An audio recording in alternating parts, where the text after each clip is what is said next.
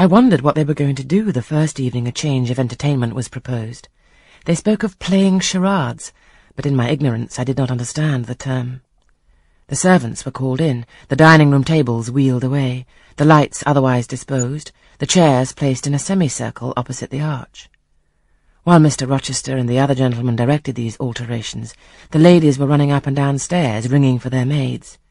Mrs. Fairfax was summoned to give information respecting the resources of the house in shawls, dresses, draperies of any kind, and certain wardrobes of the third story were ransacked, and their contents, in the shape of brocaded and hooped petticoats, satin sacques, black modes, lace lappets, etc., were brought down in armfuls by the Abigails.